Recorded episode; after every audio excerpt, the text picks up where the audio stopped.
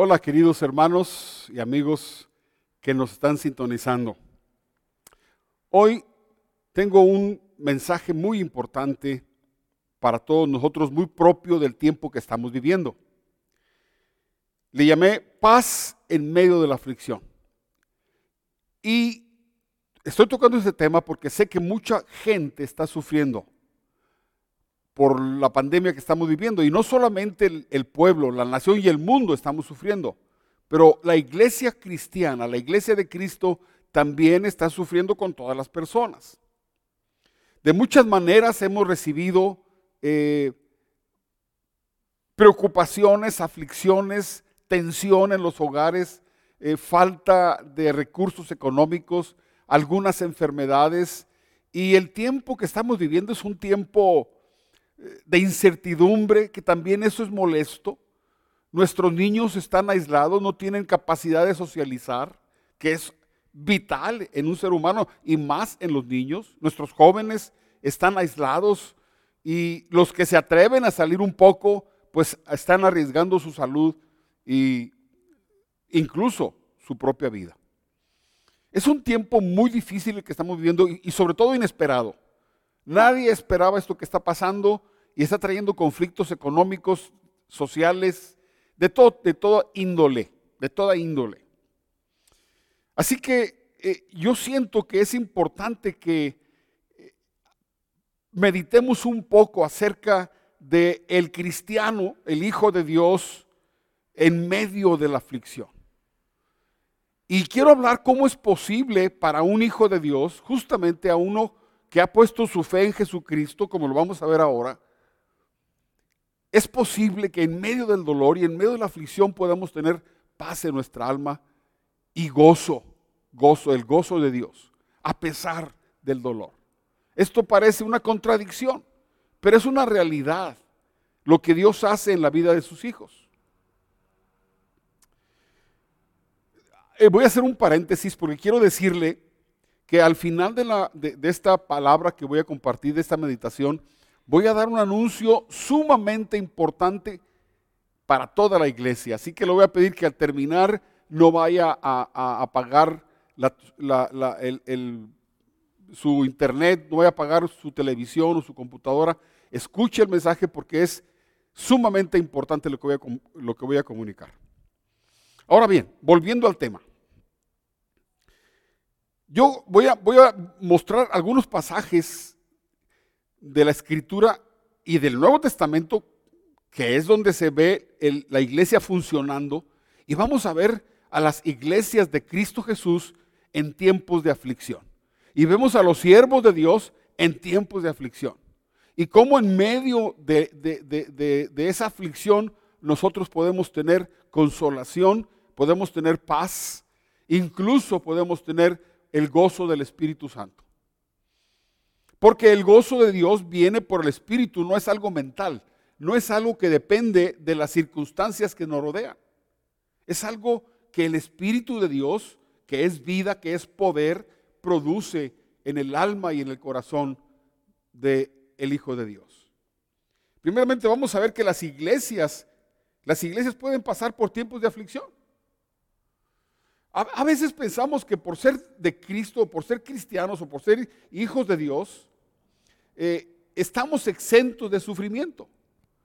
Y es muy claro que esto no es una realidad. Algunas veces oí gente que estaba compartiendo el Evangelio y decían, ven a Cristo y todos tus problemas se van a solucionar. Eso no es verdad. Ciertamente, cuando venimos a Cristo Jesús y Él toma control de nuestras vidas, eh, el Señor nos ayuda en todas nuestras tribulaciones, en todos nuestros problemas. Es diferente enfrentar eh, los problemas y las aflicciones solos y muy diferente enfrentar un problema, una aflicción con la presencia de Dios en nuestra vida. Eso es totalmente diferente. Pero vamos a enfrentar problemas, vamos a enfrentar situaciones difíciles y aparte sabemos que nuestra vida aquí es temporal que somos eh, temporales, que vamos, somos peregrinos, literalmente. Vamos pasando por este mundo para nuestra morada eterna en la casa del Padre. esto es lo que enseñan las escrituras, de esto habló el Señor Jesucristo y esto es lo que enseñaron los apóstoles y es lo que creemos todos los hijos de Dios, todos los creyentes en Jesucristo. Quiero mostrarles el pasaje de 2 de Corintios capítulo 8, donde el apóstol Pablo está hablando de las iglesias de Macedonia. Las iglesias de Macedonia literalmente eran, eh, estaban localizadas en Tesalónica. Ustedes tienen en, su Biblia, acaban de leer la carta a los tesalonicenses. Pues Tesalónica era, en Tesalónica había una iglesia cristiana, también en Filipos. Dice así la escritura, el apóstol Pablo está escribiendo a los corintios y dice, ahora quiero que sepan, amados hermanos, lo que Dios en su bondad ha hecho por medio de, la de las iglesias de Macedonia. Estas iglesias están siendo probadas con muchas aflicciones. Oiga la palabra. Están siendo probadas. Esta palabra probadas lo vamos a estar viendo durante esta eh, meditación. Probadas y aflicciones con muchas, no una aflicción, con muchas aflicciones. Y está hablando de toda la iglesia, de toda la gente. Y además son muy pobres. Óigame. O sea, no solo están padeciendo aflicción, pero están siendo, y fíjese la palabra que usa el apóstol Pablo, muy pobres. Sin embargo, si sigo leyendo, vamos a seguir leyendo, ustedes van a ver la obra del Espíritu de Dios en esta iglesia. Fíjese lo que dice. Son muy pobres, pero a la vez rebosan de abundante alegría. ¿No le parece que esto es un eh, gran eh, contraste? Muchas aflicciones, mucha pobreza y rebosando de alegría. Y dice más, lo cual desbordó en gran generosidad. O sea, estas iglesias, cuando el apóstol Pablo se, eh, oyó que la iglesia de Jerusalén, los judíos de Jerusalén, pero cristianos, estaban en grande necesidad y en mucha pobreza, él, como apóstol, como fundador de las iglesias de, Corinto y de Macedonia, de todos estos lugares, les mandó por carta decir, levanten una ofrenda para los hermanos. Y la sorpresa fue que las iglesias de Macedonia, que eran muy pobres, fueron sorprendentemente generosas. Con muchas aflicciones, con mucha pobreza.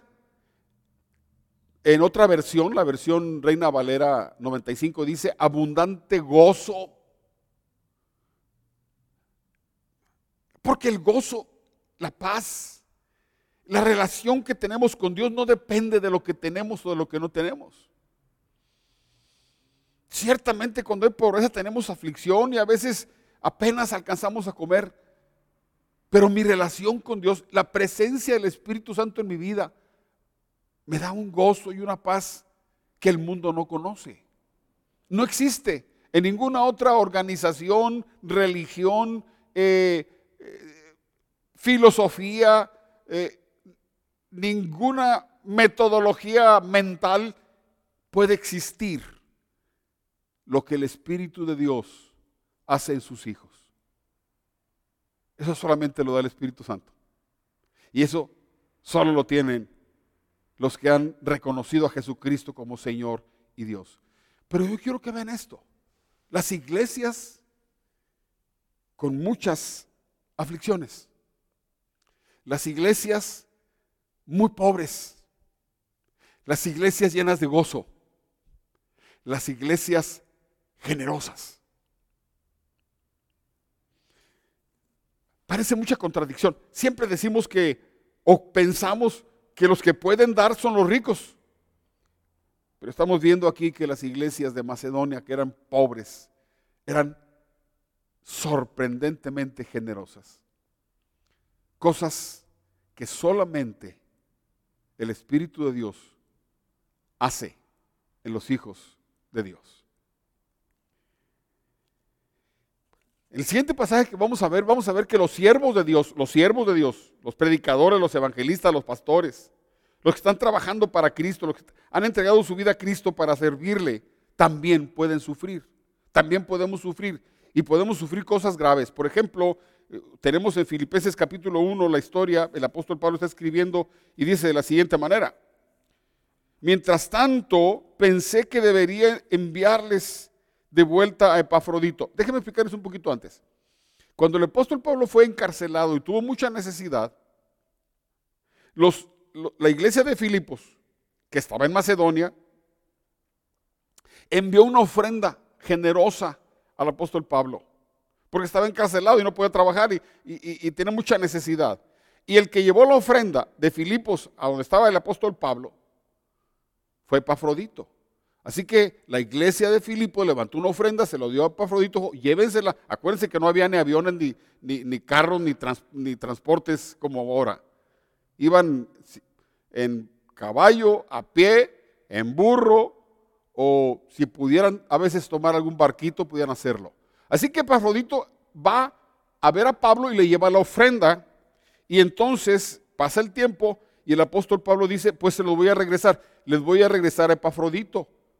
Ahora, vea cómo el apóstol Pablo habla de Epafrodito. Dice así, él es un verdadero hermano, colaborador y compañero de lucha. Ay, yo quisiera tener esos, estos eh, epítetos, estas palabras del apóstol Pablo para Epafrodito. Verdadero hermano, colaborador y compañero de lucha. Además, fue el mensajero de ustedes para ayudarme en mi necesidad. Lo envío porque desde hace tiempo tiene deseos de verlos. Y se afligió mucho cuando ustedes se enteraron de que estaba enfermo. Es cierto que estuvo enfermo e incluso a punto de morir pero Dios tuvo misericordia de él, como también la tuvo de mí, para que yo no tuviera una tristeza tras otra. Sí, llega Epafrodito, le da la ofrenda que envían los de Filipos, la iglesia de Filipos a Pablo, se pasa un tiempo con ellos, de repente Epafrodito empieza a enfermar y se pone muy enfermo. No sé cuánto tiempo duró, pero los de Filipos se enteraron de que Epafrodito está enfermo y él se angustió, dijo, pobre de mi familia y pobre de mis hermanos que saben que me estoy muriendo, tan lejos. Y el que estaba sufriendo el apóstol Pablo, ¿qué pasa cuando tienes un enfermo? Estoy hablando de una historia de hace dos mil años, no había la, medicina que tenemos ahora. Así que Epafrodito está ahí muriéndose y Pablo está afligido. ¿Qué puede hacer Pablo? Orar. Orar por él. No sé si hubo alguna, algún tipo de hierbita que haya conseguido, no sé, pero Epafrodito estaba muriendo. Un siervo de Dios estaba muriendo. Un siervo de Dios que, que estaba cumpliendo con un propósito de la iglesia. Un siervo de Dios que era un verdadero hermano, colaborador, que estaba en la lucha. ¿Sabe usted que en este 2021 ha habido pastores que han muerto? pastores prominentes en Monterrey, aquí en nuestra ciudad, y en muchas partes del país han estado muriendo siervos de Dios. Y usted va a preguntar, ¿por qué mueren? Pues porque estamos de paso. Les he dicho muchas veces, hay una, hay una convicción profunda, de acuerdo a las escrituras, una convicción profunda en mi corazón, de acuerdo a las escrituras, de que nadie se va de aquí si su tiempo no ha llegado. Dios es el Dios de la vida. Él decide cuándo tenemos que irnos.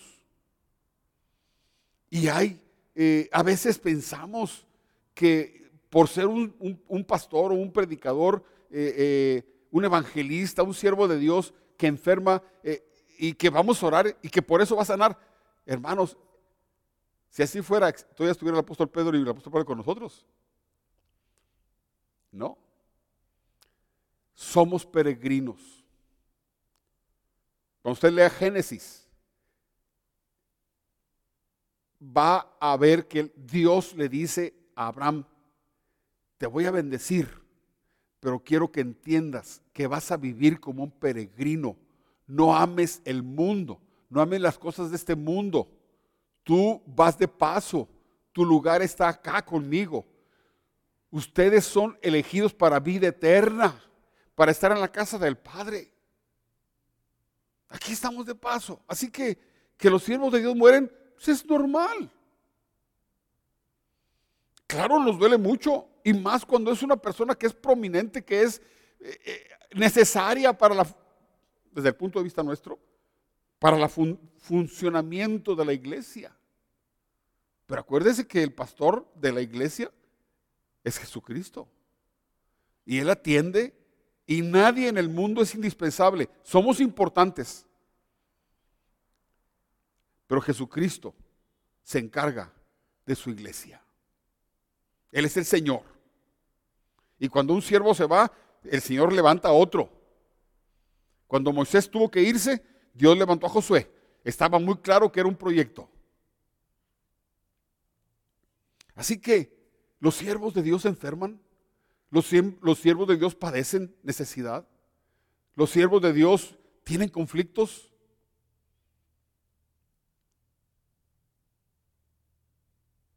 Nuestra vida no es tener, nuestra vida es Dios mismo.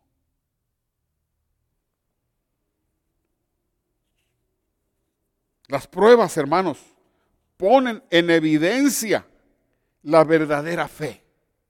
Dios permite que vengan pruebas porque las pruebas, las, las, aflicciones, el dolor, la tristeza, todo lo que viene en, en el mundo, Dios lo permite para que aflore la verdadera fe. Fíjese lo que dice la Escrituras. Me gusta mucho este pasaje que voy a leer, me amplié un poquito porque eh, eh, en la carta, en, esta escritura, el apóstol Pedro está glorificando a Dios, dando gracias a Dios, pero empieza a describir que nuestra, nuestra confianza, nuestra fe, nuestra paz dependen de lo que somos en Cristo, de lo que hemos recibido, de lo que tenemos en Cristo Jesús.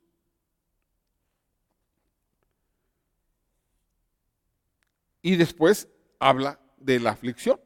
Fíjese lo que dice en 1 de Pedro capítulo 1, que toda la alabanza sea para Dios, el Padre de nuestro Señor Jesucristo. Es por su gran misericordia que hemos nacido de nuevo. Así comienza. Ok, esto que vamos a hablar es, o que estamos hablando, este gozo, esta paz, es para los que hemos nacido de nuevo. Porque Dios levantó a Jesucristo de los muertos. Por eso podemos nacer de nuevo. Ahora Ahora, dice el apóstol Pedro, vivimos con gran expectación. Expectación es esperar cosas hermosas. Vivimos con gran expectación y tenemos una herencia que no tiene precio. Una herencia que está reservada en el cielo para ustedes, pura y sin mancha, que no puede cambiar ni deteriorarse. Sí, dice, dice el apóstol Pablo, todavía no toca el tema de, de la aflicción, pero está diciendo, hermanos, le damos gracias a Dios que nacimos de nuevo y que tenemos la expectación. Esa es la palabra importante de este pasaje. Estamos esperando, tenemos expectación de la herencia que tenemos, una herencia gloriosa. Y yo voy a hacer mucho énfasis en que gran parte del gozo que tenemos, los que tenemos la verdadera fe en Cristo Jesús, es que tenemos, tenemos expectación por lo que viene y, los pasajes que vamos a ver nos están diciendo, pongan atención en lo que van a recibir. Eso les va a dar consolación en medio de la aflicción. Sigo leyendo, dice el apóstol Pedro, por la fe que tienen, Dios los protege con su poder hasta que reciban esta salvación. Por la fe, es un asunto de fe. Por la fe que ustedes tienen, Dios los protege con su poder hasta que reciban la salvación de la que estamos hablando, la cual está lista para ser eh, revelada en el día final, a fin de que todos la vean. Sigo leyendo. Así que alégrense de verdad. Les espera una alegría inmensa ¿Sabes qué? Tenemos que tener, hermano, como que en este tiempo estamos mirando abajo, abajo, los problemas del mundo, la violencia, la necesidad, e, el temor, la, enfermedad y lo que está pasando, la, incertidumbre. Pero, pero, pero la exhortación apostólica es, así que alégrense de verdad, les espera una alegría inmensa, aunque tienen que soportar muchas pruebas por un tiempo breve. Óigalo. Me, gusta mucho cómo el apóstol Pedro maneja esto. Dice, alégrense, alégrense, les espera una alegría inmensa, aunque ahorita tengan que pasar muchas, muchas pruebas. Aunque estén sufriendo, alégrense. Estas pruebas demostrarán que su fe es auténtica. ¿Sabes? Voy a parar, voy a parar un momento aquí.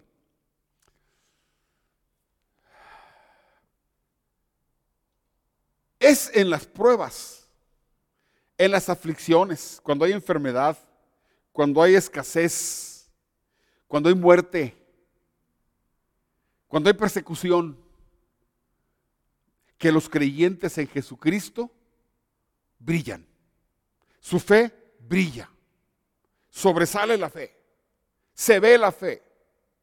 Y es en los tiempos de prueba, de aflicción, de dolor, cuando los que no tienen fe verdadera renuncian, se apartan, reniegan de Dios.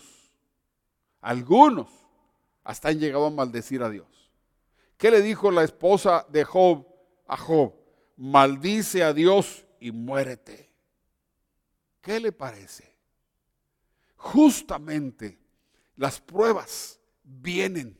El apóstol Pablo explica en 1 Corintios capítulo 3 diciendo que, que, el que cree en Jesucristo será salvo, aunque va a ser probado con fuego.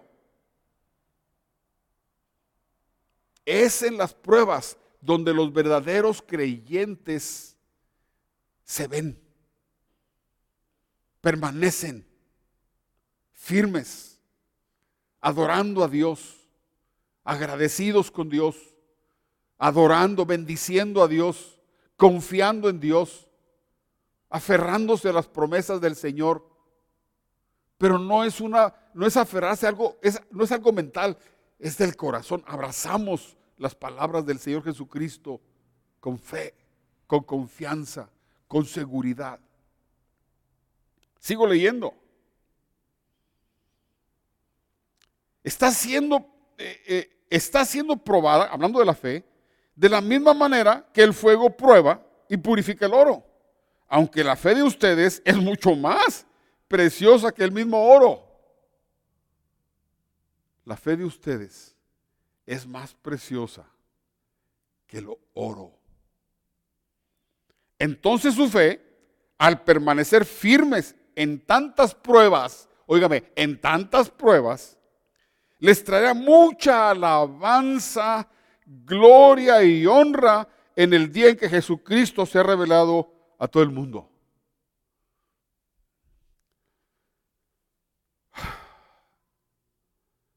Tenemos que cambiar nuestra mentalidad mundana, amando el mundo, esperando en el mundo, haciendo crecer nuestras riquezas en el mundo, para mirar la herencia, la, vida eterna que nos espera. El entrar en la casa del Padre, hermano, la fe verdadera te hace ver a dónde vas.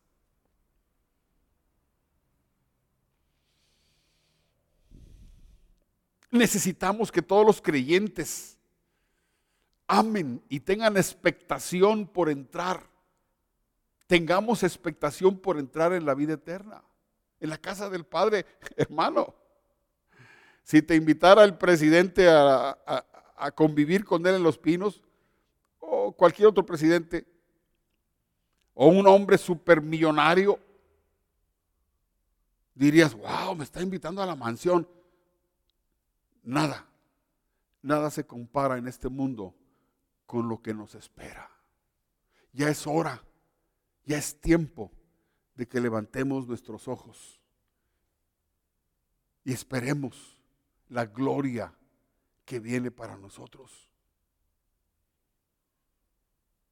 Y si, y si tenemos esa expectación, si de verdad creemos en esa herencia que, que Jesús nos ha prometido, yo voy a preparar lugar para ustedes. Quiero que donde yo estoy, ustedes estén conmigo. Quiero que vean mi gloria, dijo Jesús. Pongan, la mira en las cosas de arriba, no en las de la tierra. Son exhortaciones de la palabra.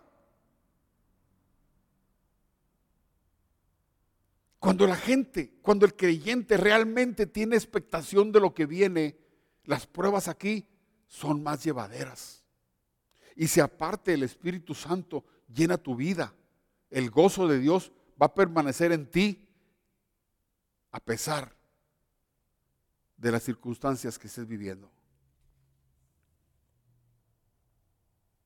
En Romanos 8 el apóstol Pablo nos habla de la misma comparación entre los sufrimientos que tenemos y la gloria que nos espera. Fíjate lo que dice el apóstol Pablo en Romanos 8, verso 17. Y si somos hijos, está hablando a los hijos de Dios, no a cualquier persona. Y si somos hijos, somos herederos herederos de Dios y coherederos con Cristo. Pues si ahora sufrimos con Él, también tendremos parte con Él en su gloria. ¿Estás oyendo? De hecho, considero que en nada se comparan los sufrimientos actuales con la gloria que habrá de, revelarse en nosotros esto que sufrimos, el apóstol Pablo está haciendo una comparación. Él estaba, él, Pablo sufrió mucho, aunque era un apóstol, él sufrió muchísimo. Pero podía seguir adelante mirando expectativamente, esperando la gloria que ya... Hace dos mil años el apóstol Pablo entró a la, casa del Padre y dijo, hombre, ¿cómo? Yo sabía que lo que yo sufrí abajo no se puede comparar nada con lo que tengo ahora.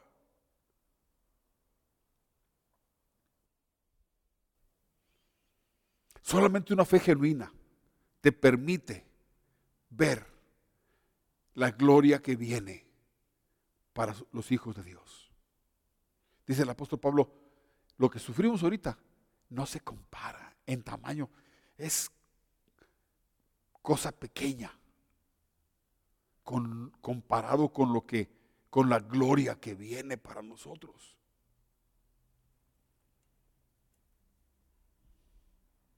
Tenemos que entender que las pruebas, las, las aflicciones tienen un propósito. Dice en Santiago, el apóstol Santiago, escribe, dice así, hermanos míos, considérense muy dichosos. Otra vez. Bueno, pues ¿qué tienen los apóstoles? ¿Quieren que estemos contentos en medio de la aflicción? Oiga lo que dice Santiago. Hermanos míos, considérense muy dichosos cuando tengan que enfrentarse con diversas pruebas. Cuando dice la palabra pruebas, está hablando de aflicción. Considérense muy dichosos. Pues ya saben que la prueba de su fe produce constancia. Otra versión dice produce paciencia. El Hijo de Dios tiene que ser probado para que aprenda la paciencia, para que aprenda a ser constante delante de Dios, para que no esté arriba y abajo y ahorita estoy muy bien y luego estoy muy mal y ahorita estoy muy bien y ahorita estoy muy mal y llegando. No, no. La prueba produce carácter, produce constancia, produce paciencia y, y varios pasajes, vamos a leer ahorita, que nos hablan de lo mismo, paciencia las pruebas no solamente muestran quiénes son verdaderos hijos de Dios, las pruebas también hacen que los hijos de Dios aprendan paciencia y aprendan a ser constantes sin importar las circunstancias. Y la constancia debe llevar a feliz término la obra para que sean perfectos e íntegros sin que nada les falte, dice por Santiago las pruebas son necesarias. Van a venir pruebas, van a venir aflicciones, van a venir, pero como hijos de Dios, vamos, debemos enfrentar las pruebas como los hijos de Dios, no como el mundo las enfrenta. Es nuestra confianza en Dios, es nuestro esperar en Dios, es nuestra oración, nuestro ruego que nos permite enfrentar las circunstancias de diferente manera. Sí, los hijos de Dios les toman carácter. El carácter de un hijo de Dios se forma, se fortalece con las aflicciones. Así que tienen que venir las aflicciones. Aflicciones en el trabajo, aflicciones en el, hogar, aflicciones con los hijos, aflicciones con los vecinos, aflicciones con... A veces hasta en la iglesia. Aflicciones de salud, aflicciones de dinero. Van a venir. Muchas son las aflicciones del justo, dice la palabra de Dios, pero de todas ellas la librará Jehová. Otra vez, muchas son las aflicciones del justo, pero de todas ellas lo librará Jehová. Así que hermanos, estamos, estamos padeciendo, todavía no mucho, estamos padeciendo, sí, las cosas cambiaron. Siempre que a la gente le cambian su estilo de vida, sufre. Pero tenemos casa, tenemos techo, comemos. Muchos estamos sanos. Otros se enfermaron, pero ya sanaron. Ciertamente algunos de los amados, eh, amados nuestros se fueron a la presencia de Dios, pero era su tiempo. Como va a llegar el tiempo nuestro también. Solo que esta pandemia nos sorprendió. De repente cambió todo. Y eso es lo que nos molesta. Pero estamos bien. Sin embargo, mi relación con Dios es lo que me da paz. Mi relación con Dios es lo que me puede dar gozo. Mi relación con Dios me da esperanza. Mi expectativa de, de, lo que Dios ha preparado para mí, de la gloria que viene, me hace ver la vida diferente. También es posible pues, sufrir solo por ser cristianos. Solo por ser cristianos. ¿Eres cristiano? Sí. Pues va a haber gente que se va, va a ser tu, tu, tu enemigo, por decirlo así. Dice la escritura, sin causa me aborrecieron, hablando de Jesús, sin causa me aborrecieron. Y eso pasa con los hijos de Dios. Sin causa mucha gente te aborrece, te va a aborrecer. yo, he conocido personas que le digo, yo no sé por qué me, por qué me, ve con coraje, yo no le he hecho nada. Y sin embargo hay gente que me ve y me ve con, con mucho coraje. Yo digo, sin causa. Dice la escritura, primera de Pedro 4. Amados, no os sorprendáis del fuego de la prueba que os, ha sobrevenido. No se sorprendan. Como si alguna cosa extraña os aconteciera. Fíjense, el que está, eh, eh, el que ha sido entrenado en el sufrimiento, como lo fue el Señor Jesucristo, dice, hermanos, no se sorprendan, como si algo extraño pasara. Es normal. Al contrario, gozaos, o otro loco, otro hermano que dice que en medio de la prueba te goces. Al contrario, gozaos cuando sois participantes de los padecimientos de Cristo, para que también en la revelación de su gloria os gocéis con gran alegría. Otra vez poniendo la, la mira en las cosas, en la gloria que viene. Hermano, es tiempo de poner la mira en las cosas que vienen, en las cosas que Jesús va a traer para nosotros. Si sois ultrajados por el nombre de Cristo, sois bienaventurados. Porque el glorioso Espíritu de Dios reposa sobre vosotros. Ciertamente, por lo que hace que a ellos, es lo que hace a ellos, Él es blasfemado, pero por nosotros es glorificado. Así que ninguno de vosotros padezca como homicida ladrón o malhechor, o por entrometerse en lo ajeno. Pero si alguno padece como cristiano, no se avergüence, sino que glorifique a Dios por ello. Es decir, hay gente que solo porque tú no, seas de su religión, o porque te ve a ti adorando a Dios, o leyendo la Biblia, o compartiendo la palabra, va, hay gente que te va, se va a molestar, te va a ver con malos ojos, te va a hacer mala cara. Si es por eso que sufres, glorifica a Dios. Pero no sufras por andarte metiendo en lo que no debes. No sufras por robar o por hacer cosas malas. Si sufres por eso, pues es normal que sufras. Si haces cosas malas y la ley te castiga, pues tú te lo buscaste. Pero si tú vives rectamente delante de Dios y sufres por ser hijo de Dios, no te preocupes, glorifica al Señor. El apóstol Pablo escribe a Timoteo, en 2 Timoteo dice así, palabra fiel es esta. Oiga, palabra fiel. Si somos muertos con Él, también viviremos con Él. Son declaraciones, son rocas, rocas donde podemos pararnos. Repito, si somos muertos con Él, también viviremos con Él. Si sufrimos, también reinaremos con Él. Si lo negamos, Él también nos negará. Él lo dijo. Si somos infieles, Él permanece fiel porque no puede negarse a sí mismo. Palabra fiel. Verdaderas rocas que sostienen la vida del ser humano, de los hijos de Dios. Si morimos con Él, también viviremos con Él. Si sufrimos por Él, también reinaremos con Él. Si llegamos a ser infieles, Él siempre es fiel.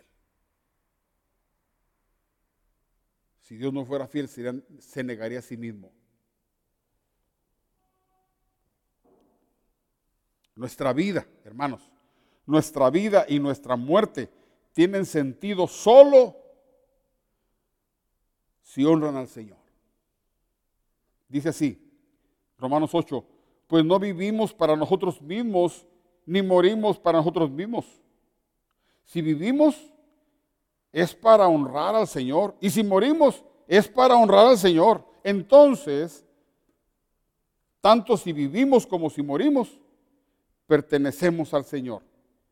Cristo murió y resucitó con este propósito, ser el Señor de los vivos y de los muertos. Cristo Jesús es Señor de nosotros que vivimos y de los que ya se fueron, también es Señor de ellos. Porque Dios no es Dios de muertos, dijo Jesucristo, Dios es Dios de vivos. Así que están allá, los nuestros, los que ya se fueron, están con el Señor y Él es el Señor de ellos. Y los que no nos hemos ido y estamos todavía aquí, es el Señor de nosotros. Sea que vivamos o que muramos, somos del Señor. Así que hermanos, ni la muerte, ni la vida, ni los ángeles, ni principados, ni potestades, ni lo alto, ni lo profundo, podrá separarnos del amor de Dios que es en Cristo Jesús.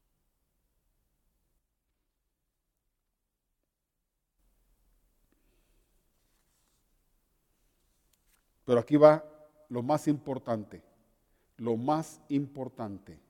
Oigamos al Señor Jesucristo. Oigamos al Señor Jesucristo. Juan capítulo 16. Jesús le respondió, ¿ahora creéis? La hora viene y ha venido ya en que ustedes serán esparcidos cada uno por su lado y me dejaréis solo.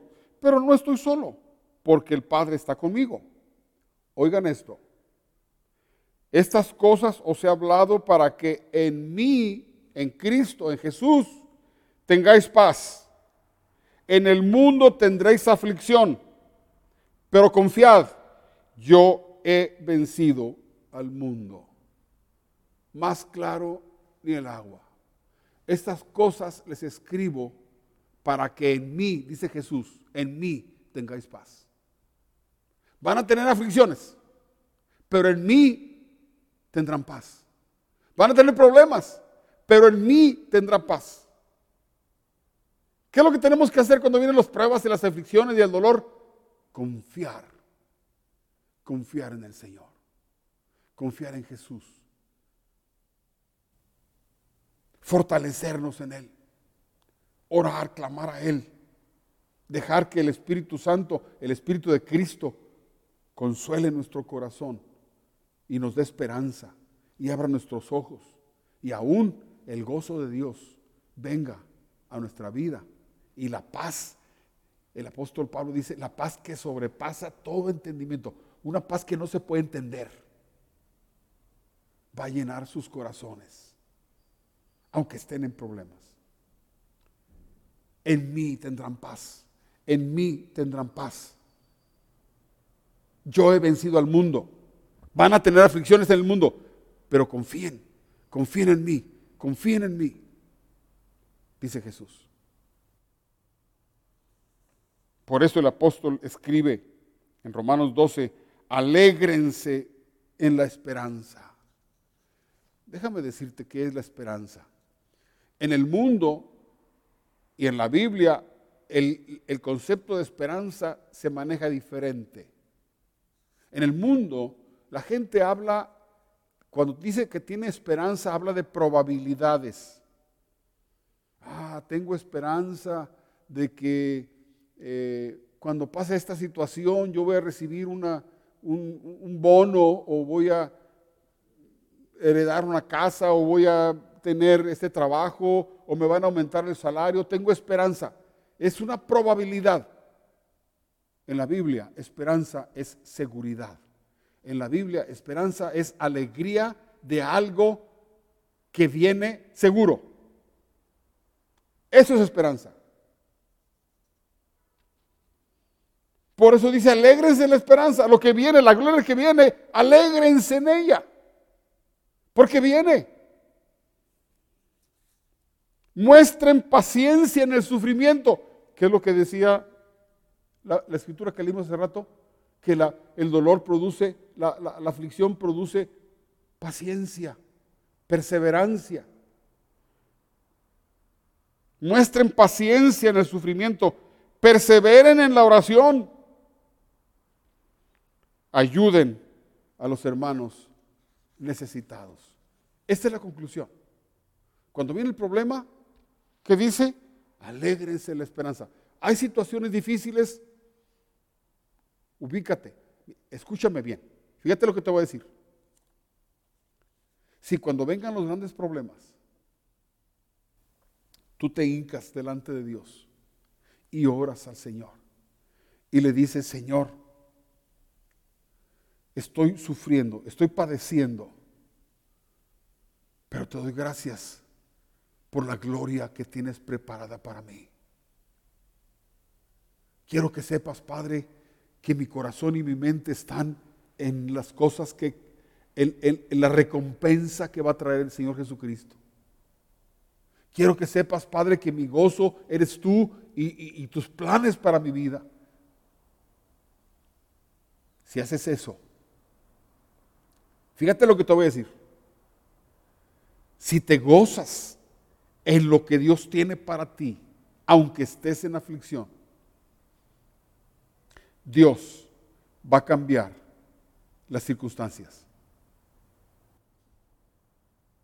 Porque si puedes en medio del dolor gozarte viendo la herencia que viene, expectante de lo que Jesús va a traer, quiere decir que has pasado la prueba.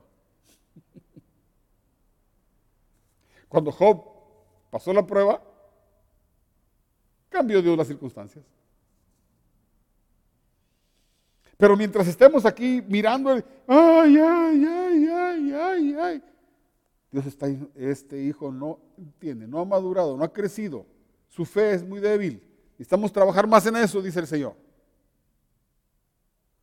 Pero cuando tú puedes entender que eres un, peregrino que vas de paso, que tu casa está allá, que, que Jesús va a traer una gloria para nosotros inimaginable de, grande. Es que estás entendiendo los planes de Dios. Estás entendiendo el amor de Dios. Estás entendiendo el cuidado de Dios. Todos los, los hijos de Dios siempre tienen esperanza de, la casa, de entrar a la, a la gloria del Padre todos. Dicen Hebreos que, que, los que iban peregrinos iban viendo la ciudad preparada por Dios, la, gloriosa ciudad que viene, dice, viéndola de lejos, saludándola, eh, expectantes. Sí, es posible tener paz en Cristo Jesús en medio del dolor. Si buscas al Señor en medio de las pruebas, si buscas al Señor en medio de la escasez, si buscas al Señor en medio de la enfermedad, si buscas al Señor en medio del luto, si te fortaleces en Dios en el dolor, si pones tu mira en la gloria que viene, si miras, si pones tu mira en, la, en el plan eterno de Dios para ti, que es que estés allá con Él, el mundo se va a ver diferente y la aflicción se va a ver diferente. Y si te puedes gozar en las cosas de Dios, Dios va a cambiar tus circunstancias.